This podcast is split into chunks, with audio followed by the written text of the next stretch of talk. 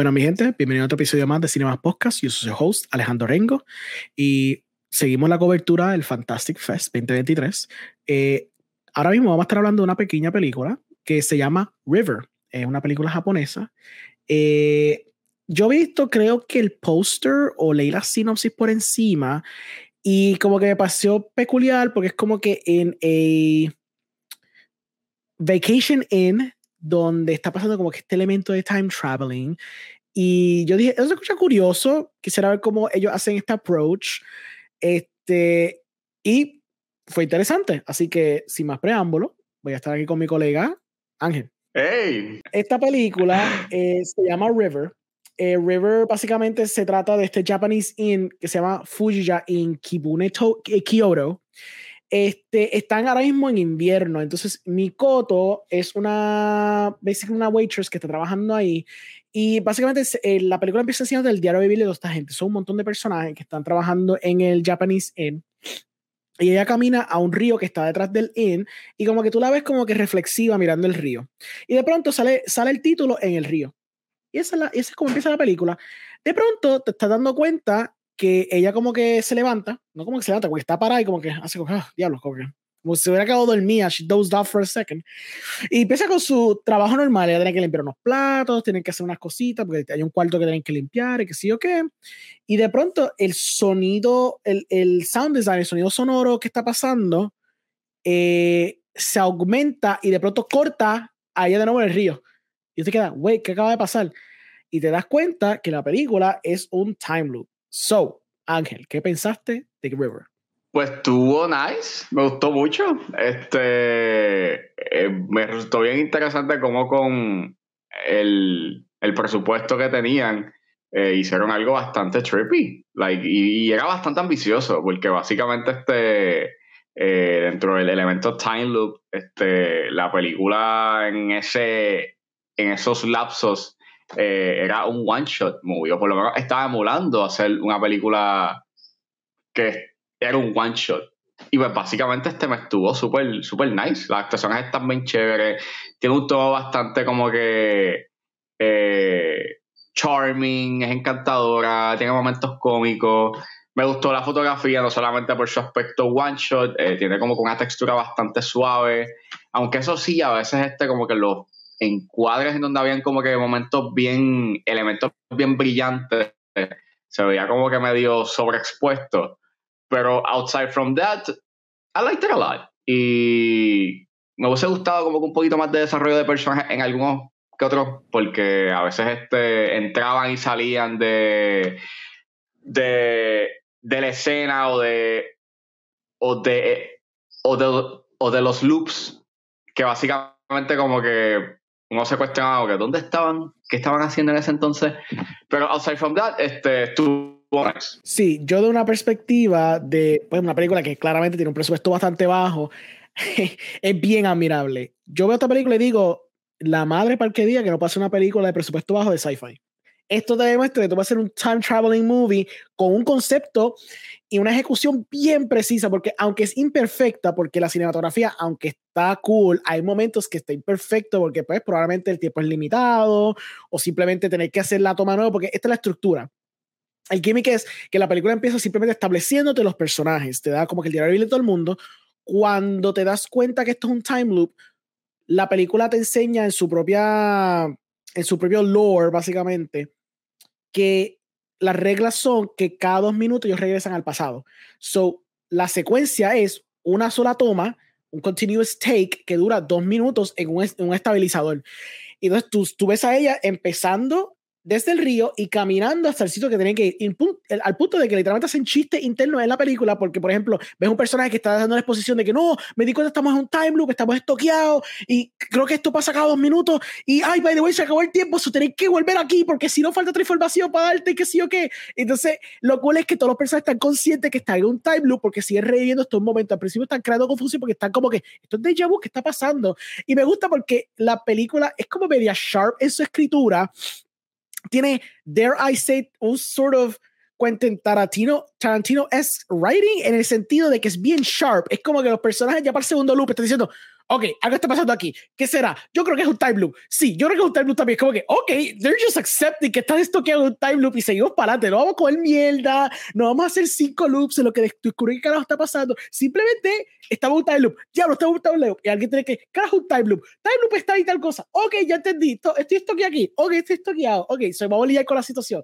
Y son bien eficientes eso. Pero claro, una película que tenía que ir a las millas para que el comedic timing quede. Entonces, lo, como tú dijiste, los supporting characters es bien charming, es jocosa, es chévere, es light, este, entretenida, bastante entretenida. Y los personajes, ¿verdad? No están bien desarrollados, pero supongo que it's fine para lo que es porque cada uno sirve su propósito. Incluso algunos personajes son diseñados para hacer props para lo que pasa en el tercer acto. Realmente no tienen que tener un arco tan brutal lo que me gusta es que it almost explores existential dread de tú darte cuenta como que, ok, I'm stuck here, what if I'm stuck here forever? Tú sabes que eso es algo que tú has visto ya en películas como Palm Springs o el mismo Groundhog Day, que lo, que lo juega mucho, pero allá lo toma de una forma bastante diferente. Aquí me gusta porque el director, que es Junta Yamaguchi, decidió de que, ok, tengo que diferenciarme de todo este trope porque es un trope bien masivo que hemos visto por décadas. So, como él lo hace, pues mira, yo voy a hacer que cada loop se sienta como que tú estás viviendo la ansiedad a través del personaje principal.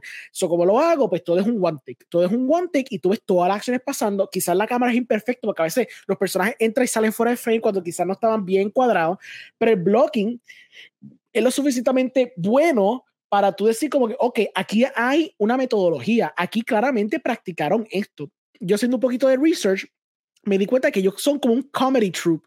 Yo creo que son también de teatro, muchos de ellos, lo cual entiendo cómo entonces pudieron acoplarse a esta estructura, porque es básicamente como two minute plays pasando en cada vez que hacían el loop. Lo cual eso estaba fascinante como, como concepto y para alguien quizás está emergente, que creo que este es su primero largometraje, este, le da la potestad de diferenciarse de todos los demás porque en su estructura de hacerlo así es bastante engaging visually, es sorprendente, te hace decir como que, wow, vete para el demonio, ¿cómo carajo tú estás haciendo esto y tú estás ejecutándolo súper bien? Este, y aunque quizás sea imperfecto, nada más con la ingenuidad de haberlo hecho de la forma que lo hizo, se presta de que si este tipo le dan chavo, él va a hacer algo bien chévere con algo de time traveling o algo en el futuro. Yeah, I agree. Yo creo que él hizo Beyond the Infinite Two Minutes que tenga como que ese concepto de que creo que es un also es un one shot este pero no lo he visto so I'm not certain si tiene esa misma estética de es un one shot por los dos minutos o si es como un complete one shot eh, pero yeah, esta película también es otro claro ejemplo de que no el presupuesto no es un no es un obstáculo si tú tienes una idea y si tú tienes un buen ingenio, you si tú eres ingenioso con lo que tú tienes a tu alcance, you could do a sci-fi movie. Y en verdad, like, llega a ser bastante ambicioso al final. Like, al final, como que se tiran estos efectos visuales y entonces también la marcan como ven la cámara, que a pesar de que sí es imperfecta porque a veces, pues, este, o tiene los encuadres estén, a veces el bloque no, como que no, no es tan sharp o a veces tú puedes sentir como que eh, eh, ese aspecto bien jittery de la cámara y no está tan bien eh,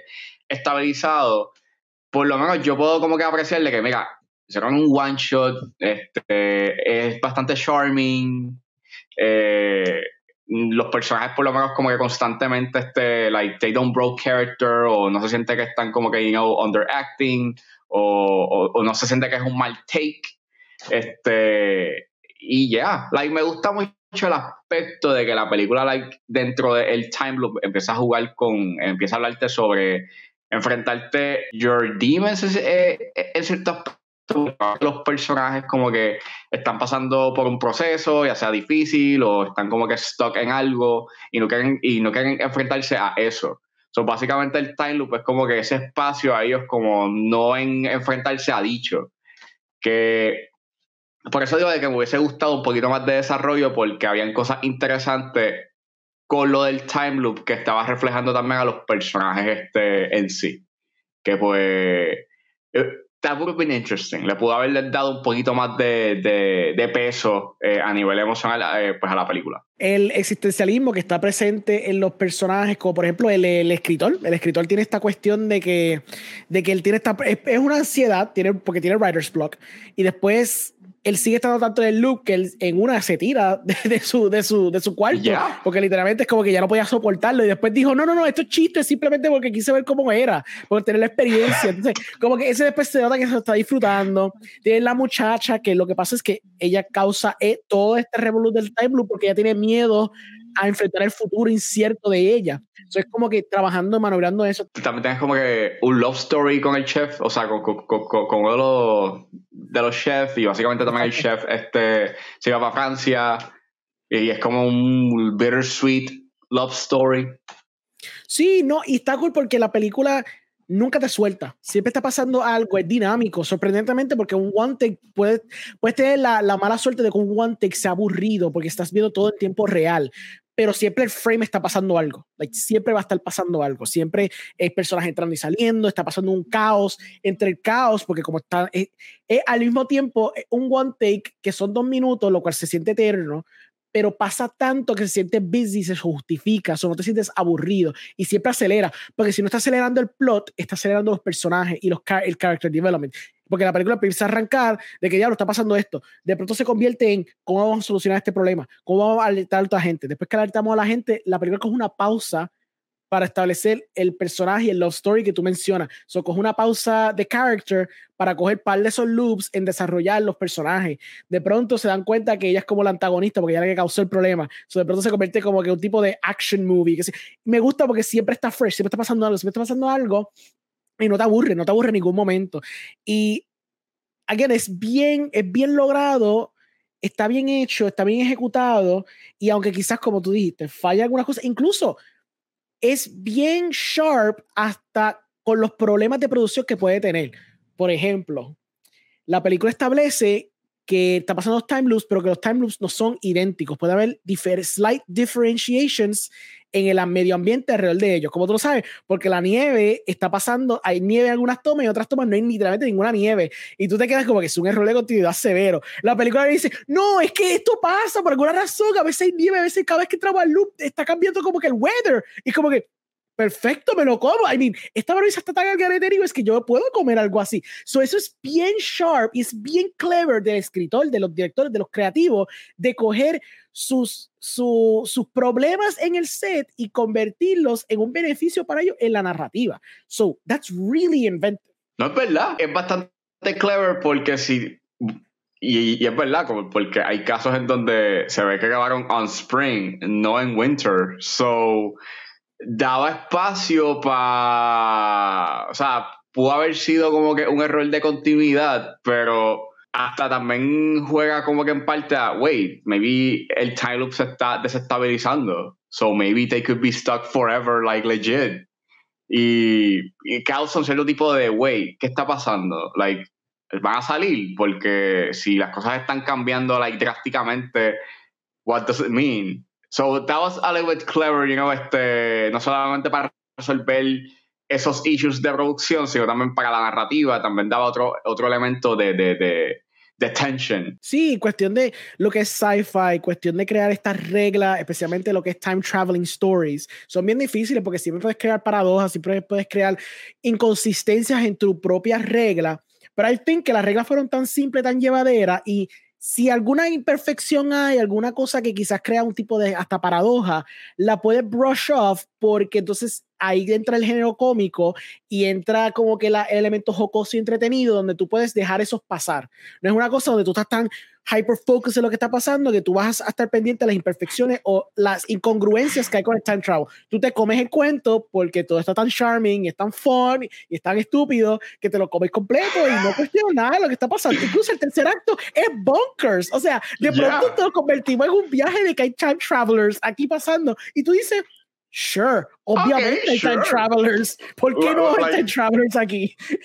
like, why not? O sea, yo estaba como que on board, como que, oh, wait, super, ahí va aquí en el tiempo. Dale, super, dale. Exacto, ahí va aquí en el tiempo. Of course, exacto. Es como que está bien logrado en ese aspecto. So, it's a very fun movie. Es una película que yo ya, actually, de una de las dos películas que ya he recomendado a un par de gente que vean, porque genuinamente es una película que siento, especialmente cuando especialmente gente que quizás lo que hace es ver muchas películas quizás comercial, como es un sci-fi comedy, como que es un buen bridge a ver algo un poquito diferente y fresco. Y esto sí es una película bastante fresca y ingeniosa en lo que está haciendo.